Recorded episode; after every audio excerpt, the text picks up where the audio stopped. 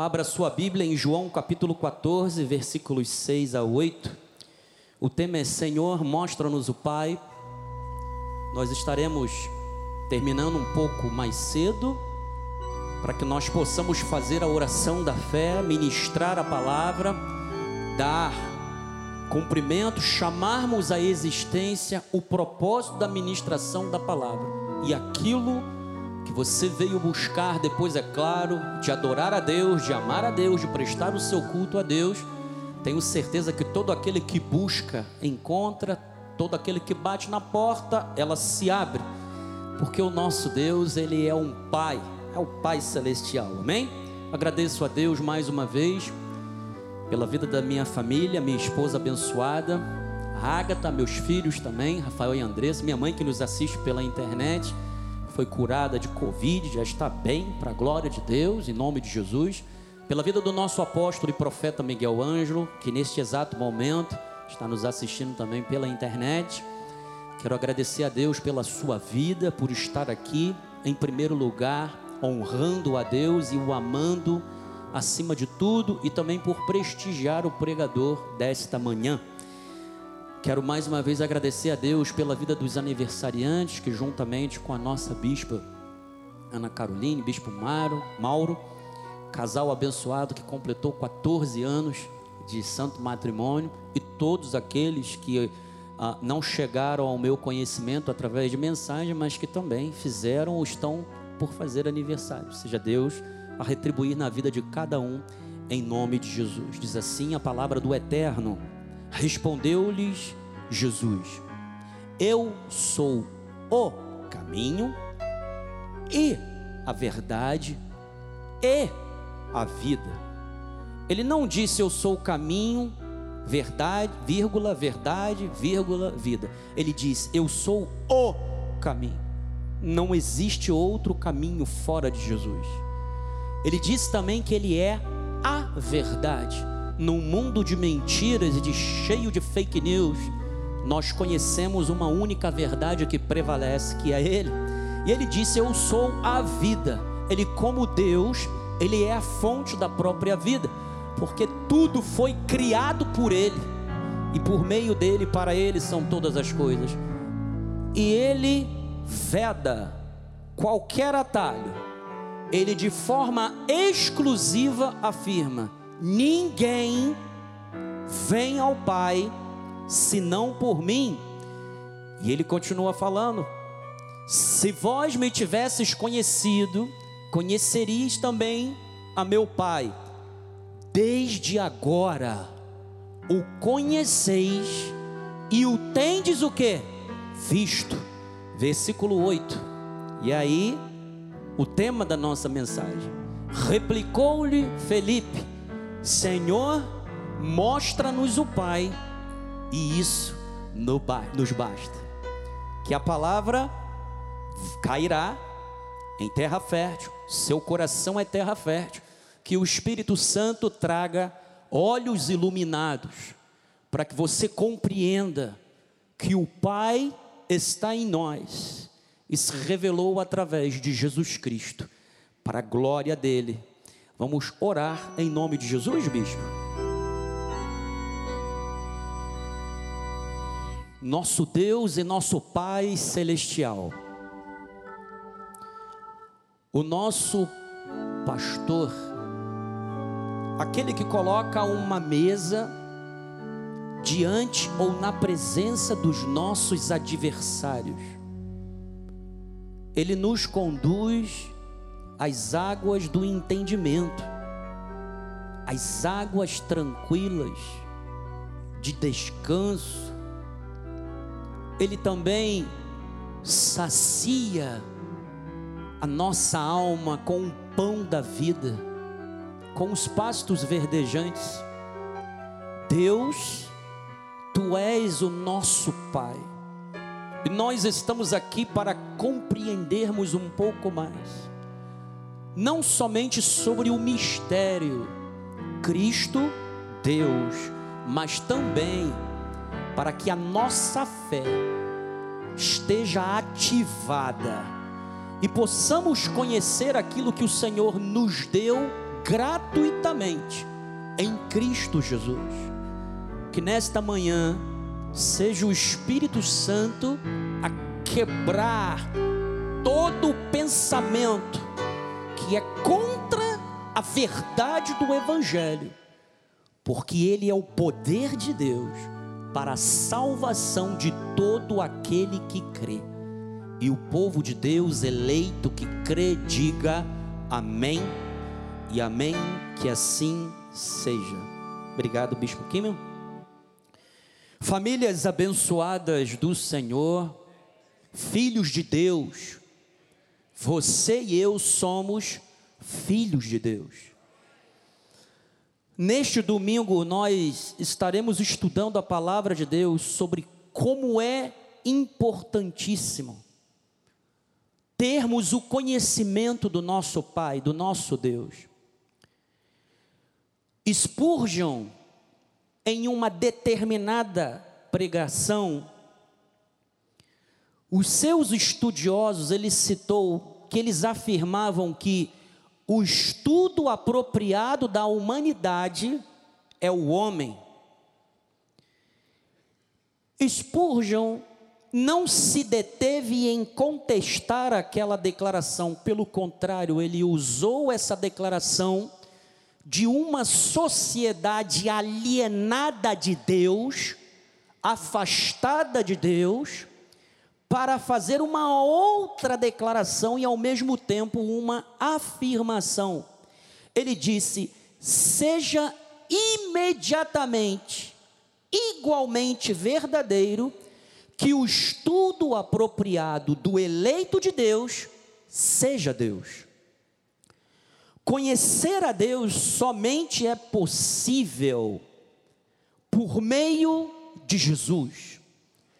Existem teólogos que dizem que Jesus não é a chave hermenêutica da compreensão da teologia, da Bíblia Sagrada. Quando nós olhamos de Gênesis a Apocalipse, cada livro da Bíblia, cada autor inspirado por Deus, aponta para aquele que seria o Cordeiro de Deus que seria oferecido segundo a lei, como um cordeiro puro, sem mancha, sem mácula, porque sem o derramamento de sangue não haveria remissão dos pecados. Este mesmo Cordeiro de Deus, que foi apontado por João Batista, segundo dito pelo próprio Cristo, o maior profeta de todo o Antigo, do, todo o Antigo Testamento, porque ele precedeu aquele que haveria de nos batizar, não mais com águas para arrependimento, mas com o Espírito Santo e com fogo. E ele disse: Eu não sou digno de desamarrar ou amarrar as suas sandálias ele simplesmente apontou aquele que era o Verbo divino, o Cordeiro de Deus, que veio trazer a reconciliação dos eleitos de Deus, que antes inimigos, ovelhas extraviadas, a ira de Deus repousava sobre nós, mas com o derramamento do sangue de Cristo, nós fomos enxertados na oliveira brava, que era Israel. Israel rejeitou o Messias para que fôssemos enxertados na oliveira. E quando nós fomos enxertados na oliveira, ele simplesmente pegou os nossos pecados, que eram vermelhos como a escarlate, nos tornou mais alvos do que a neve, nos justificou, nos tirou do império das trevas, encravou na cruz aquilo que era contra nós, expulsou o nosso acusador que ia diante do trono de Deus e ele nos fez filhos de Deus. E ele estabeleceu a paz.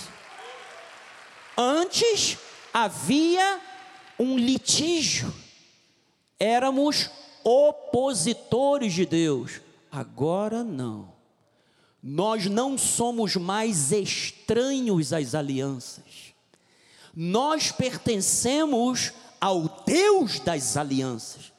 Mas para isso ele estabeleceu uma aliança superior, não mais baseada em símbolos, em cerimônias, símbolos esses que apontavam para uma realidade futura, que era o próprio Cristo, que encarne o Filho do Deus vivo. Então, ele é a revelação perfeita do Pai. Isto ocorre como? Por meio da Sua palavra, seus feitos, pela vida de oração, pela intercessão que Ele fez por nós, em João capítulo 17, porque Ele é o sumo sacerdote da nossa confissão.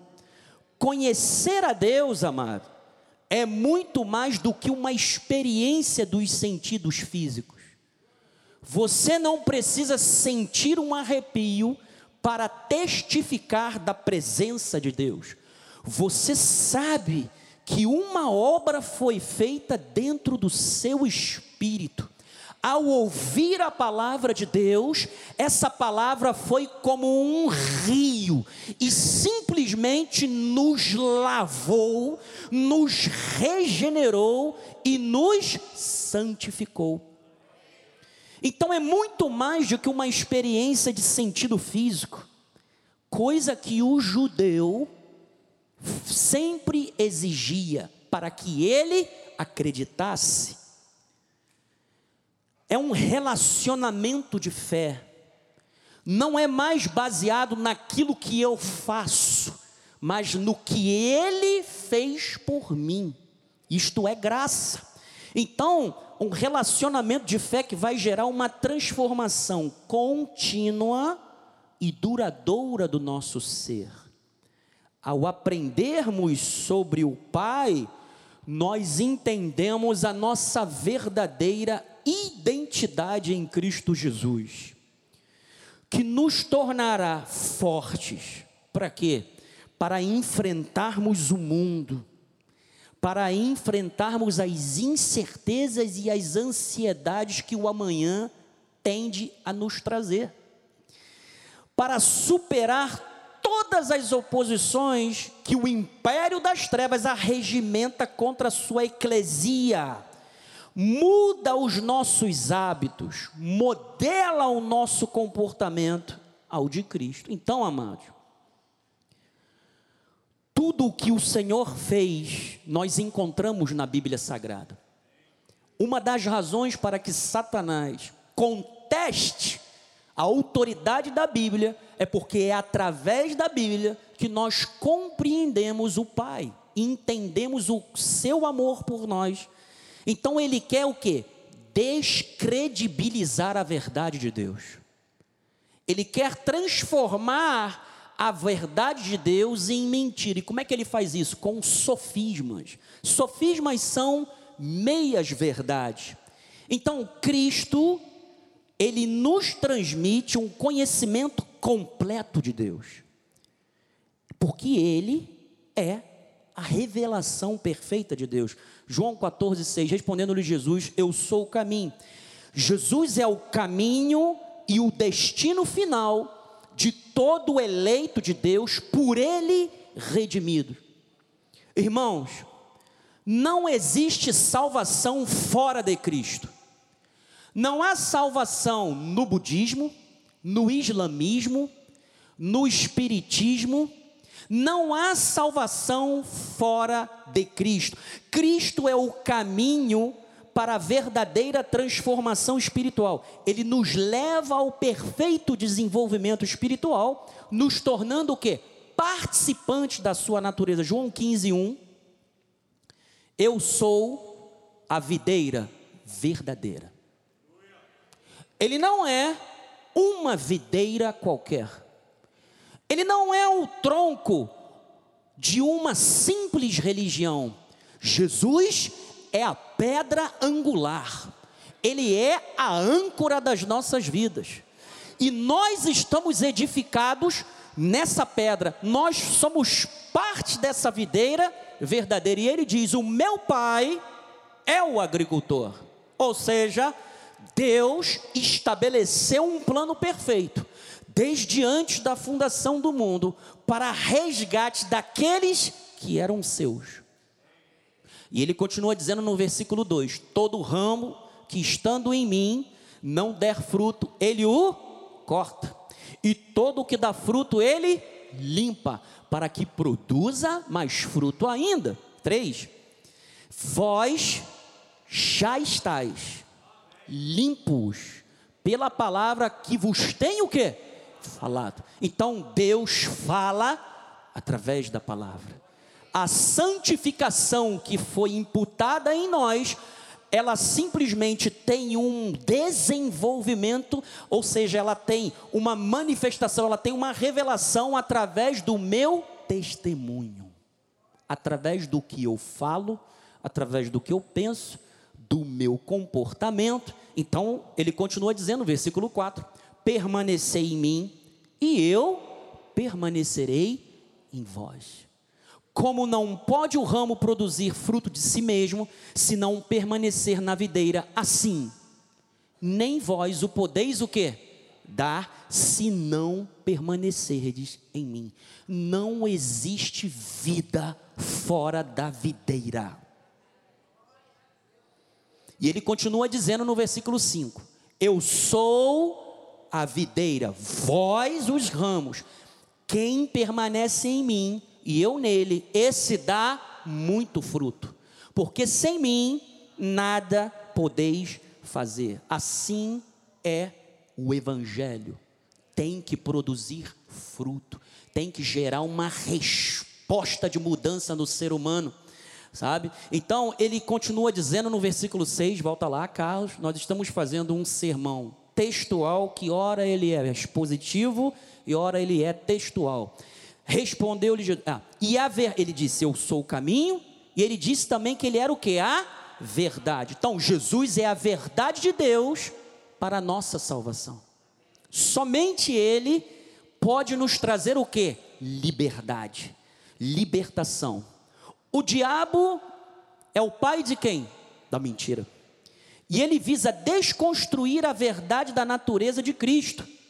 Por que, que eu estou falando isso? Existe uma Bíblia que é dos testemunhas de Jeová. João capítulo 1, versículo 1, que depois nós vamos ler, ele diz, aliás, eu vou até ler agora. Bota lá, Carlos, João capítulo 1, versículo 1. No princípio era o Verbo e o Verbo estava com Deus, e o Verbo era Deus, com D minúsculo. Quando você vai nessa Bíblia, ela diz que no princípio era a palavra, e o Verbo era a palavra, e o Verbo era um Deus com D minúsculo. Querendo desconstruir a natureza divina de Jesus. Então, o Logos Jesus é o Logos eterno, ele combina tudo que os homens precisam: saber, crer e ser espiritualmente. Guarde isso: saber, crer e ser. Então, no versículo 2, ele continua dizendo: Ele estava no princípio com Deus. Versículo 3: Todas as coisas, todas as coisas foram feitas por intermédio dele. Sem ele, nada do que foi feito se fez. Ou seja, você sabe qual é o grande problema quando as pessoas olham para a triunidade de Deus? É quando elas querem humanizar a Deus. Eu nunca mais esqueci disso que o apóstolo falou quando ele começou a ensinar sobre Cristo é Deus. O ser humano quer humanizar a Deus. Existem louvores que romantizam a Cristo. Abinha, quero deitar a cabeça no teu colo, quero que você passe a mão na minha cabeça, porque eu preciso de um carinho, estão humanizando a Deus. É claro que o nosso Deus é um Deus de amor, de conforto. Paulo disse que ele é o Deus de toda consolação, amados. Mas as pessoas estão humanizando a Deus. Como é que pode? Um Deus, é, seu pai, o filho. Não, nós temos que dividir. Ele é uma ousia, uma substância, mas eles são pessoas distintas que desfrutam da mesma essência. Amados, preste atenção. Pensar filosoficamente como os gregos é pensar cartesianamente. Você vai querer colocar cada coisa numa determinada caixinha. Existem determinadas coisas na Bíblia que nós temos que olhar sobre a perspectiva da, do divino, da eternidade. Como é que isto acontece, bispo? Eu quero entender. Porque uma hora ele está lá no batismo, abre os céus, uma pomba e diz: Este é o meu filho amado, em quem me comprazo. Aí é que está o seu problema. Seu não, de alguns, especialmente os recém-chegados. Porque elas querem mentalizar humanamente. Como é que isso poderia acontecer? E amados, a plenitude da divindade é para ser absorvida primeiramente pela fé. Segundo lugar, o evangelho não é algo irracional. Mas existem coisas que nós somente teremos a concepção plena quando nós tivermos um corpo glorificado. Você está entendendo o que Paulo disse? Que hoje nós enxergamos através do espelho, nós vemos através do espelho, mas chegará um momento em que nós conheceremos como nós somos realmente o que? Conhecidos. Então o ser humano ele quer o que? Filosofar Deus quando a Bíblia diz que o justo viverá pela fé. Então, a compreensão que nós recebemos de Deus é o suficiente para entendermos que Ele é um único Deus. Ele é o Pai, Ele é o Filho, Ele é o Espírito Santo. Vou te dar um exemplo que o apóstolo deu há muito tempo atrás. Quantas pessoas você vê aqui no púlpito? Quantas pessoas está do seu lado? É um espírito, tem uma alma e habita no corpo. Quantas pessoas você está vendo aí? Uma pessoa uma só pessoa. Quando eu olho para Deus, eu tenho que ver um Deus uno. Um Deus uno, porque tudo foi feito por intermédio de quem? Dele. Sem ele, nada do que foi feito se fez. Então, amado, o diabo, ele é o pai da mentira e a mentira tem um efeito que destruidor. Nós estamos o que na era das fake news. Eu não aguento mais tanta fake news que me mandam todo santo dia. Uma hora dizem que o presidente eleito não é o presidente eleito, é um clone que está com uma máscara, o outro, sabe? É uma coisa louca e as pessoas vão repassando aquilo sem conferir as fontes, sabe? É, é uma loucura. Então, é uma distribuição deliberada de boatos através dos canais de televisão, através da rádio, das mídias sociais, são escritas e publicadas com a intenção de enganar as pessoas. O que o diabo tem feito mais é enganado as pessoas. E como é que ele engana? Ele traz confusão na mente das pessoas. Porque os trinitarianos dizem que são três deuses. Quando a Bíblia diz que existem um só Deus. Deus não se divide. Deus ele é completo e Deus ele se revela à medida em que ele no plano dele estabeleceu como seria esse plano da salvação. O Pai no, no planejamento, o Filho na materialização do plano e o Espírito Santo na redenção. Está juntando os eleitos, está arrebanhando as ovelhas de Jesus. Isso tem que me trazer o que? Tranquilidade. E não pense você que nesse exato momento a internet está quicando, está borbulhando, amado. Está borbulhando. Porque nós entendemos que Jesus, Ele é o Pai, Ele é o Filho, Ele é o Espírito Santo. Ele tem um nome que está sobre todo nome. O nome dele está sobre todo nome. Então, nessa era de fake news, elas são publicadas com a intenção de quê? De enganar, a fim de obter ganhos financeiros, ganhos políticos. O Neymar acabou de se contundir. Aí teve um um representante do legislativo, Drones, Nones, Danones, sei lá o nome do abençoado, que disse que ele tinha que praticamente quebrar a perna e tudo mais. Gente, isso é um absurdo. O treinador da seleção é esquerdista, está todo mundo torcendo pelo Brasil. E um jogador, só porque se posicionou, que todos nós temos o direito de nos posicionarmos, o pessoal deu graças a Deus, vai embora da Copa logo, já foi tarde. A sociedade brasileira é um caos. Tudo isso é resultado de quê? De mentiras, de fake news, sabe? Manchetes sensacionalistas, exageradamente ou evidentemente falsas, provocando o que? Uma desordem informacional. Amados, para muitos, mentir pode ter o objetivo de evitar piorar um conflito ou tirar proveito dele, mas na verdade é um comportamento antiético. A mentira não pode fazer parte da vida dos cristãos, amado. Nós temos que viver a verdade de Cristo para as nossas vidas. A personalidade do homem que ensina uma verdade acadêmica ou científica não afeta o seu ensino. Mas aquele que ensina a verdade moral, certamente tem que ter o seu ensino respaldado. Então, é tudo isso é confirmado pelo procedimento de Jesus. Ele é perfeitamente capaz, porque ele é santo, e ele pode ensinar moralmente, porque ele é o verdadeiro Deus.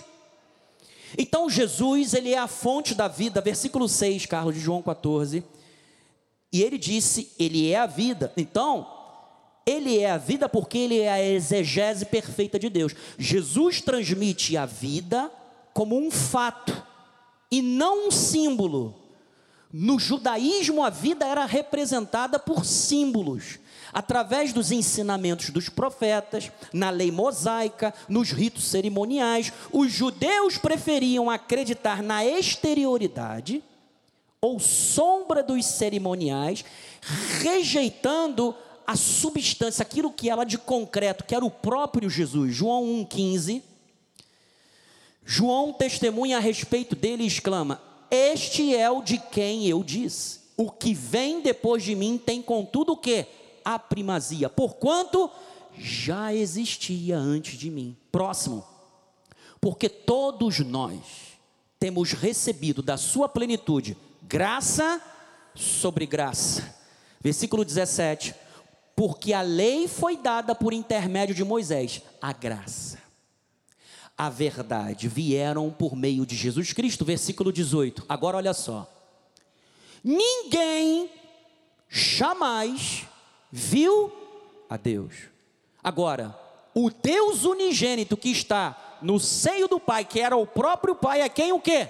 O revelou. Então, quando nós conhecemos a Deus, nós temos um perfeito relacionamento com Ele nós desfrutamos e compreendemos o que é a sua presença, João 14, 7. Se vós me tivesseis conhecido, conheceríeis também o que?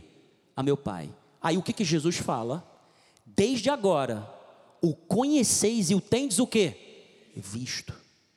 O próprio Pai estava diante deles. Então, alegre-se em crer quando não se pode explicar cientificamente. Lembra da igreja romana que não, não acreditava em transubstanciação e, e sim em consubstanciação? Ou seja, eles acreditavam que pão e vinho se tornavam realmente carne e sangue de Jesus. Isso não se explica. É um milagre, é um sinal da graça. Jesus disse: Fazei em memória de mim. Então, adore com reverência quando somos incapazes de interpretar cientificamente. Isto deve ser suficiente para nós. Saber e afirmar que o Filho e o Pai são um único só, um só Deus. É uma verdade sublime. E nós não temos a capacidade para atingir uma plena compreensão de como é este processo. Romanos 9, 1 a 5. Digo a verdade em Cristo, não minto. Testemunhando comigo, no Espírito Santo, a mim o quê? Própria consciência. Próximo, Carlos. Tendo grande tristeza e incessante dor no coração. Paulo está falando sobre a rejeição dos judeus. Versículo 3. Porque eu mesmo desejaria ser o quê? anátema, separado de Cristo por amor de meus irmãos, meus compatriotas, segundo o que? A carne. Próximo, são israelitas. Pertence-lhes a adoção e também a glória, as alianças, a legislação, o culto e as promessas. Cinco, deles são o que? Os patriarcas. E também, agora olha lá, e também deles descende o Cristo Paulo usou o termo grego kurios, que no hebraico, quando você traduz da Septuaginta, é o Machia, é o ungido prometido, segundo a carne, o qual é sobre todos Deus, bendito para todo sempre. Olha, ele veio em carne para que uma profecia se cumprisse, mas ele é Deus bendito para todo sempre. Então, saber que Cristo é a expressão exata do ser de Deus não tem que trazer confusão, tem que trazer paz. E a certeza de que você não é fruto do acaso, meu amado. Você não está aqui, sabe? Deus não joga dados. Nós não estamos aqui aleatoriamente. Hebreus 1, 1. Havendo Deus outrora falado, muitas vezes e de muitas maneiras, aos pais pelos profetas. Próximo. Nestes últimos dias, nos falou pelo Filho, a quem constituiu o herdeiro de todas as coisas, pelo qual também fez o que? O universo. 3. Ele que é o resplendor da glória e a expressão exata do seu ser.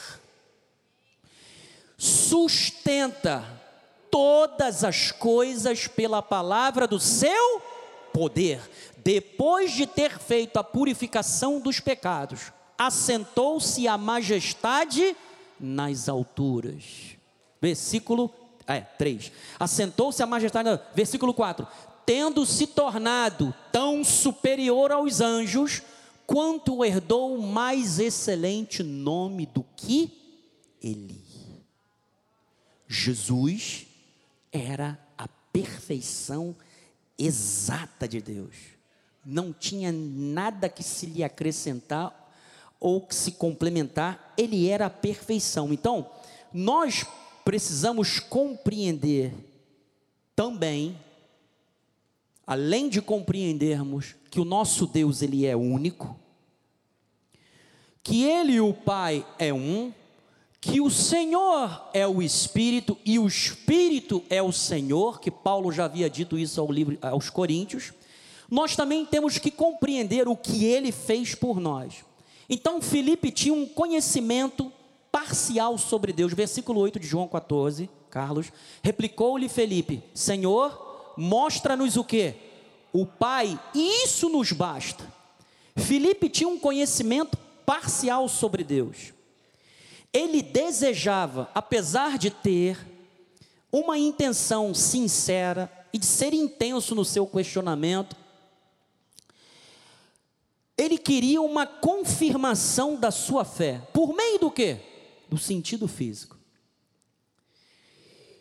E no versículo 9, Jesus disse: Felipe, há tanto tempo eu estou com você e não me tem desconhecido. Quem vê a mim, vê o quê? Vê quem? Pai.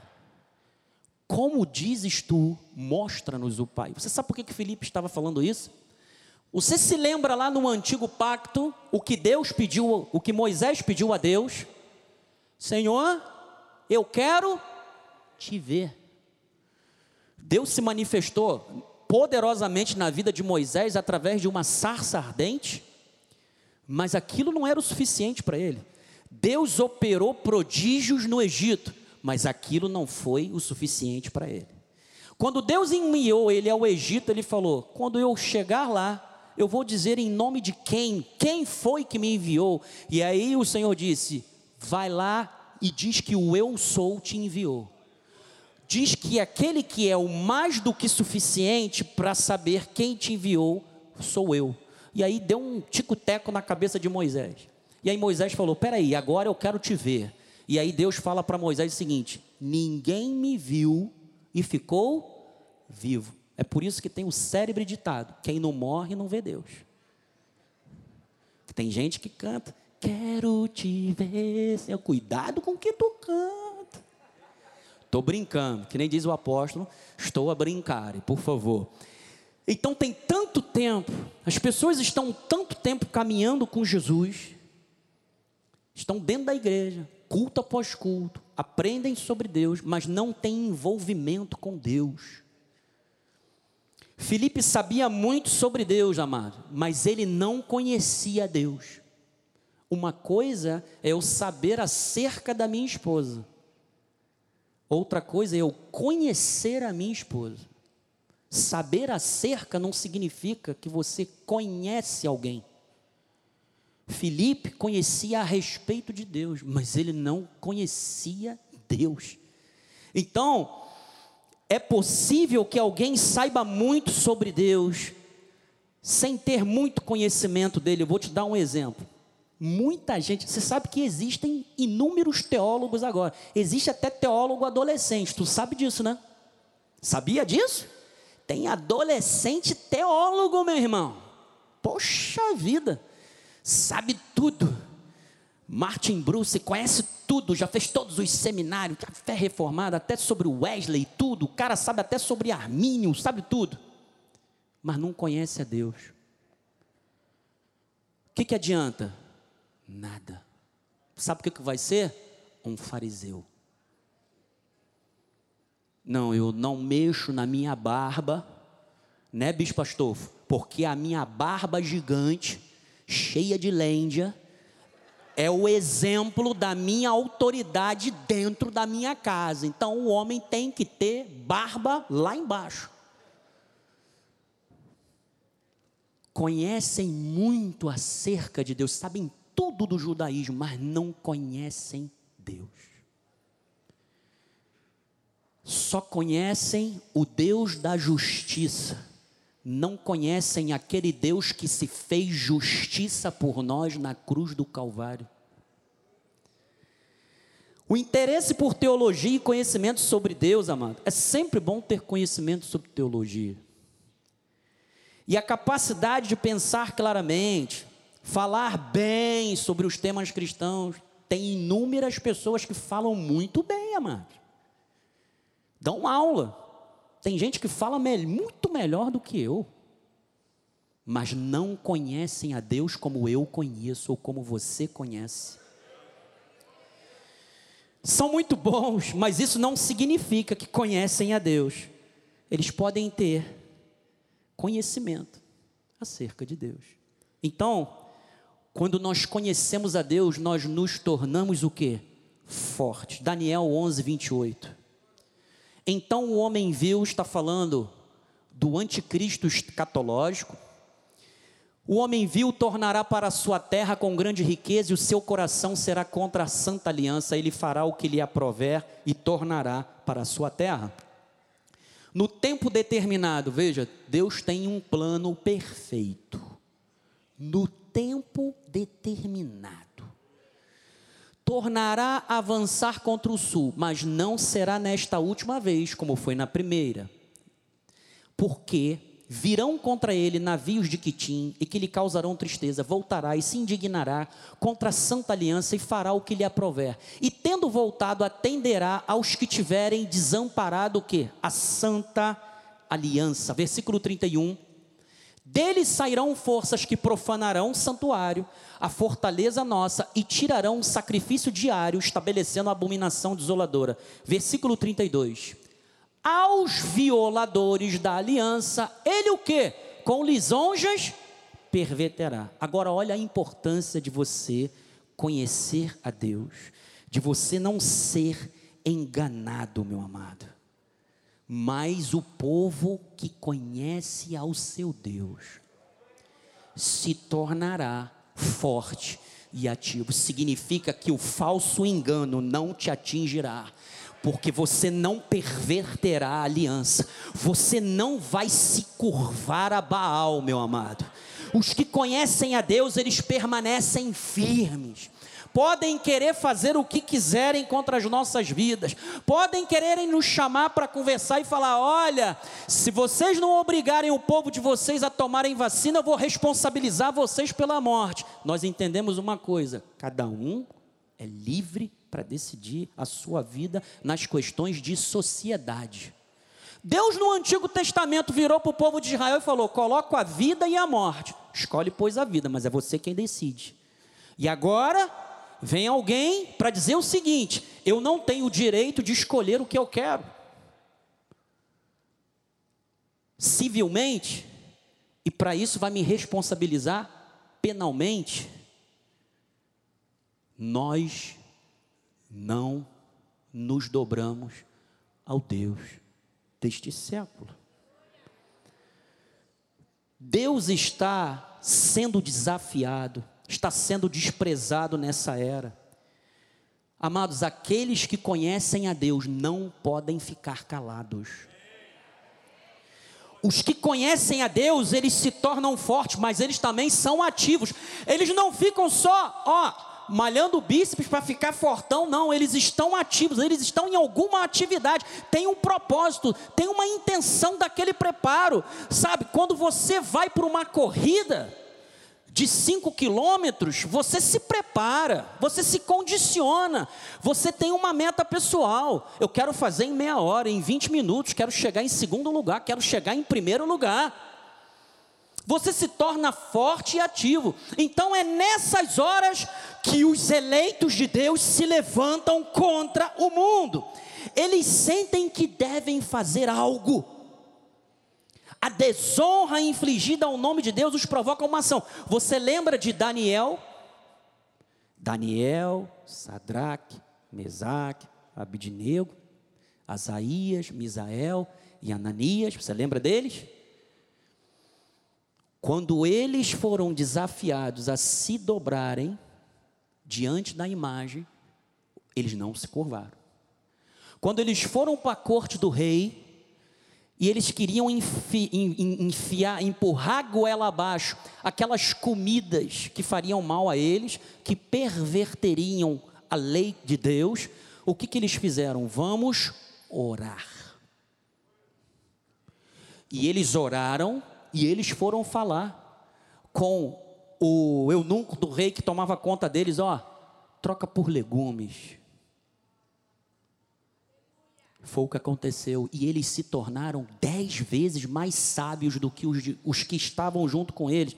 J.I. Parker havia dito: aqueles que conhecem seu Deus são, antes de qualquer coisa, pessoas que oram e o primeiro lugar de onde o seu zelo e sua energia pela glória de Deus se expressam é em suas vidas de oração. O teu ardor por Deus, o teu zelo por Deus, tem que vir através de um coração quebrado diante de Deus. Tem que vir através de uma vida de oração, amados. Os que conhecem a Deus têm que ter uma visão correta dele, João 14, 9. Disse-lhe Jesus: Felipe, há tanto tempo eu estou com você, não me tem desconhecido, quem me vê a mim, vê o Pai, como dizes tu, mostra-nos o Pai, versículo 10. Não crês que eu estou no Pai e que o Pai está em mim? As palavras, veja, é através da palavra de Deus, é através das Escrituras. As palavras que eu vos digo, não as digo por mim mesmo, mas o Pai que permanece em mim, o que, que ele faz? Faz as suas obras. Então, as obras de Jesus também atestavam quem ele era. Então, a mentalidade de Filipe tinha como referência Moisés. Conhecer a graça de Deus é viver pela fé. 1 de Coríntios 2,12. Ora, nós, se você começar desde o início, você vai entender o que Paulo estava falando sobre a filosofia grega. Como ela já estava entrando para perverter o evangelho. Porque Paulo fala que o homem natural não pode compreender as coisas de Deus porque elas se discernem espiritualmente.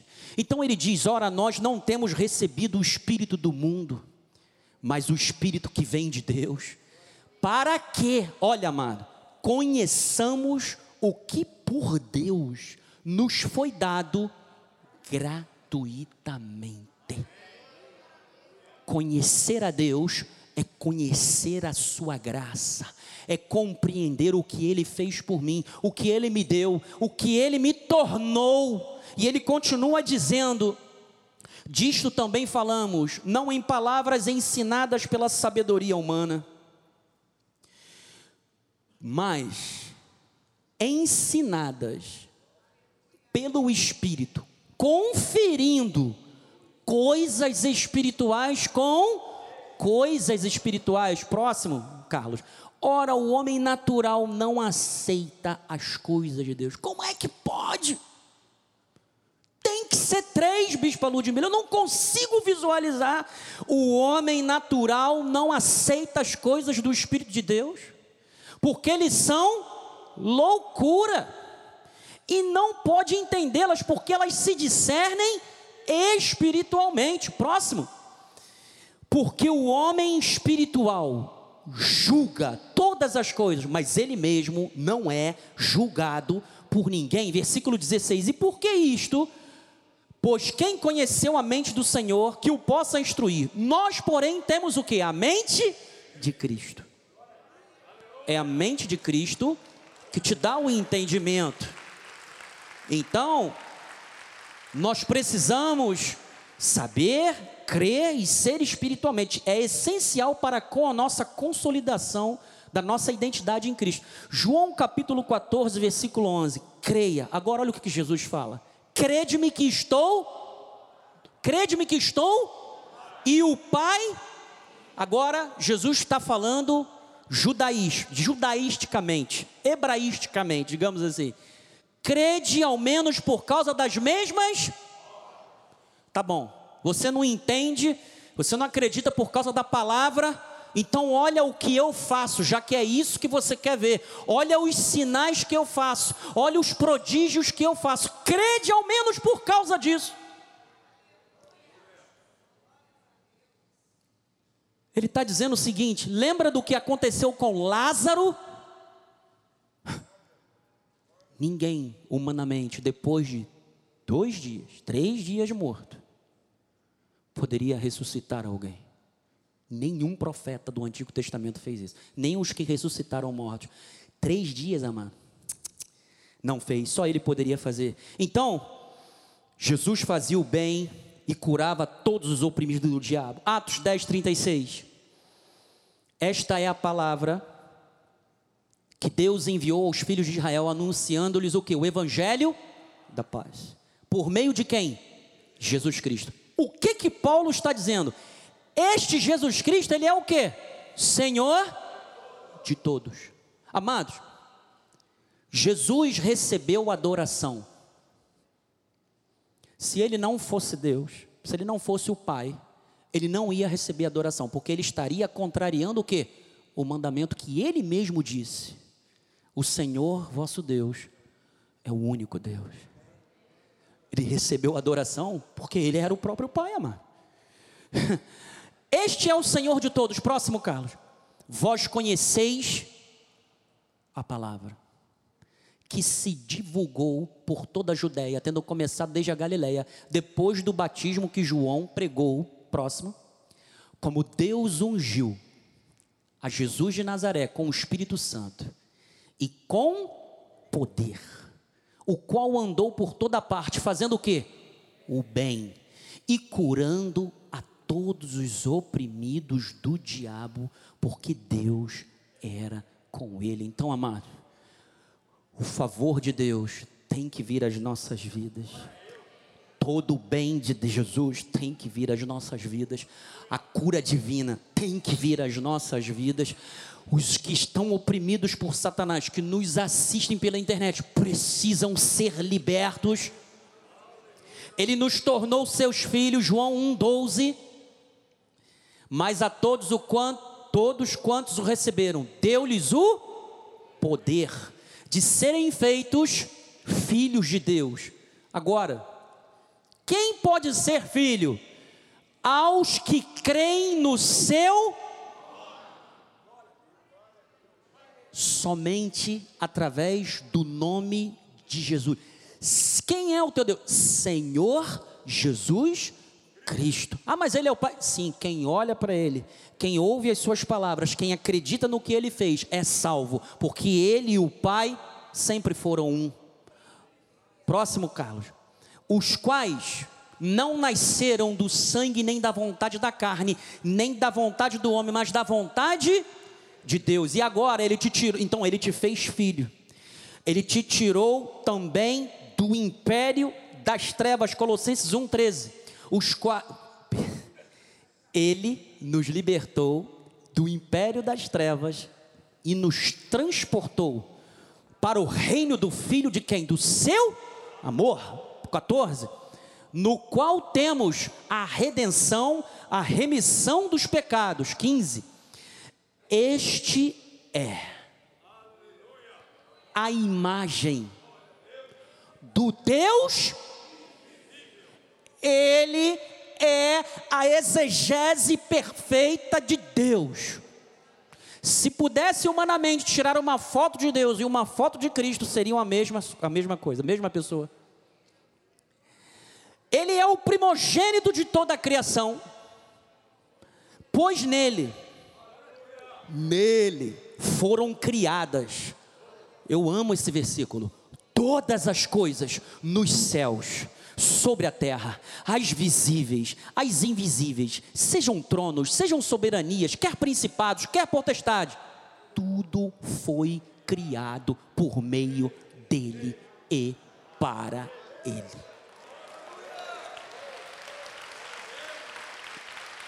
E olha, acredite no que Paulo disse, porque ele foi lá em cima, viu tudo mas ele não poderia contar nada.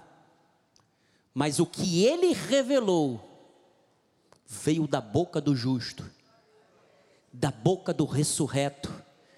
Então, amados, ele nos tornou prósperos e abençoados como Abraão. Gálatas 3:6. Já estamos encaminhando para o final. É o caso de Abraão creu. Olha, creu em Deus, e isso lhe foi imputado por justiça. Versículo 7. Sabei, pois, que os da fé é que são filhos de Abraão. 8. Ora, tendo a Escritura previsto que Deus justificaria pela fé os gentios, pré-anunciou o Evangelho a quem?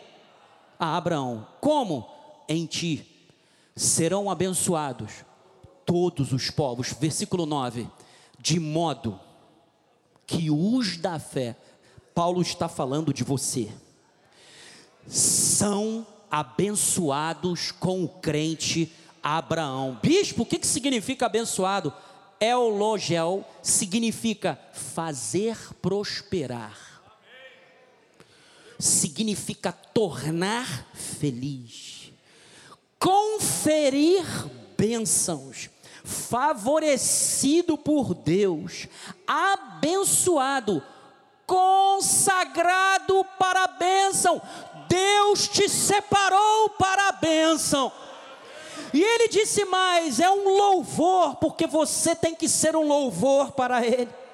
Bem digo, Deus bem disse coisas boas a teu respeito, e ele te abençoou abundantemente. Ser abençoado é muito mais do que um clichê, amado, de dizer que eu sou abençoado. Deus separou você e disse: Esse aqui é abençoado. Separou você do mundo, disse: Esse aqui é abençoado. Separou você lá no teu lugar de trabalho disse: Esse aqui é abençoado. Você pode estar ingressando num concurso, ele te separou e disse: Esse aqui é um abençoado. Amado, ele te abençoou abençoou com toda sorte de bênçãos. Deus maravilhoso é o grandão da Galileia. Cristo tem que ser amado, a maior motivação da sua vida. Bispo, eu preciso me sentir motivado. Estou tão desmotivado. Amado, Jesus está na tua vida quer maior motivação do que essa? Se o Cristo que está dentro de você não te motiva, vou falar o que Paulo disse para Timóteo: Timóteo, reavives o dom de Deus que há em ti, pela imposição das minhas mãos. Coloque essa fé para ser ativada, meu amado. João disse: a vitória que vence o mundo é a nossa fé. Como é que você diz que está desmotivado, irmão? Eu até entendo aqueles que estão passando por um processo de depressão, de angústia. As chagas de Cristo se manifestem na tua alma, porque Ele é o pastor que nos refrigera a alma. Mas, meu amado, só porque uma porta não se abriu, você precisa de motivação. Se a porta não se abriu, há uma janela dos céus que está aberta sobre você, está apontando para um caminho, para uma direção. Ele está dizendo para você: não temas, eu sou contigo. Queres maior motivação? Você estava no império das trevas, eu fui lá e te resgatei. Você era meu inimigo, mas eu enviei a minha palavra e eu te sarei daquilo que era mortal. Você estava internado num CTI, mas a minha te alcançaram. Eu afofei a tua cama quando tu estavas num leito de dor. Eu te coloquei de pé, ainda que tu tivesses caído, tu não ficaste prostrado, porque sete vezes ele levanta o justo. A força do Espírito Santo enche a tua mente nesta manhã, amado. Tem que haver uma explosão da fé na tua vida, meu amado. Nós estamos afunilando para o final do ano. Alguma coisa de poderosa tem que acontecer na tua vida, na tua família, no teu trabalho, na tua vizinhança. A glória do eterno tem que descer, amado. Porque o Deus unigênito está em você. Cristo em nós. Cristo em nós. Diga Cristo em nós. É esperança?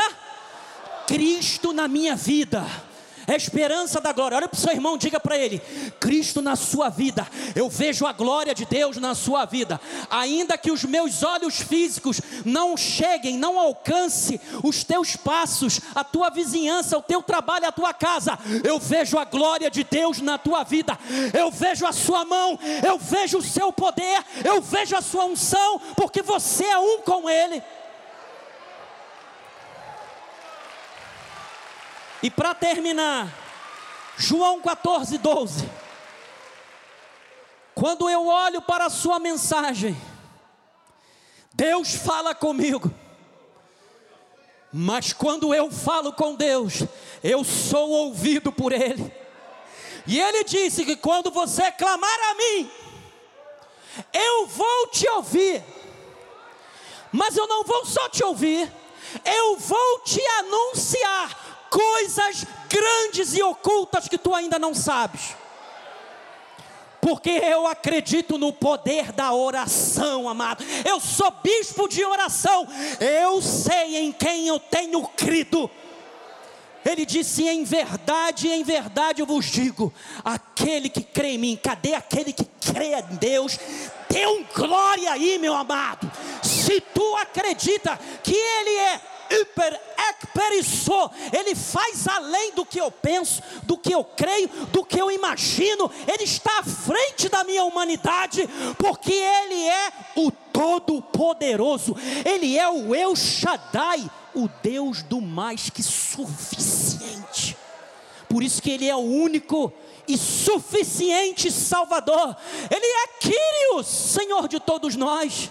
Ele disse: Em verdade vos digo: aquele que crê em mim, também fará as mesmas obras que eu faço, porque eu vou para junto do Pai. Versículo 13: E tudo, tudo é tudo, é tudo ou tudo, meu amado não existe tudo ou nada quando a vontade de Deus se manifesta na sua vida. É tudo ou tudo, tudo quanto pedires em meu nome. Isso eu farei, a fim de que o Pai seja glorificado no Filho. Versículo 14. Aí agora ele diz: Se me pedirdes alguma coisa, eu e o Pai somos em meu nome eu o. Volta ali, Carlos, rapidinho, só para terminar. 13. E tudo quanto pedires em meu nome, isso farei a fim de que o Pai seja glorificado no Filho. 14. Se me pedirdes alguma coisa, Jesus estava falando assim: agora tu vai aprender por osmose. Tudo que você pedir ao Pai em meu nome, eu faço. Tudo que você pedir em meu nome, eu farei. Em meu nome, eu farei. É momento de oração. Vou dar a bênção apostólica. Vou chamar aqui os bispos, esses bispos abençoados que têm vida de oração. Vamos orar pelos nossos irmãos aqui. Vamos ficar de pé. Eu vou dar a bênção apostólica. Quem precisar se retirar, pode se retirar. Mas nós estaremos aqui fazendo a oração da fé por aqueles que precisam, por aqueles que precisam ver esta palavra se manifestada na vida deles em nome de Jesus. Que a graça e a paz de nosso Senhor e Salvador Jesus Cristo, o único Deus, as manifestações do Espírito Santo, o Senhor é o Espírito e o Espírito é o Senhor, seja para com todo o povo de Deus, eleito, amado, escolhido, a noiva do Cordeiro, sem mancha sem mácula, sem ruga. E o povo de Deus diga amém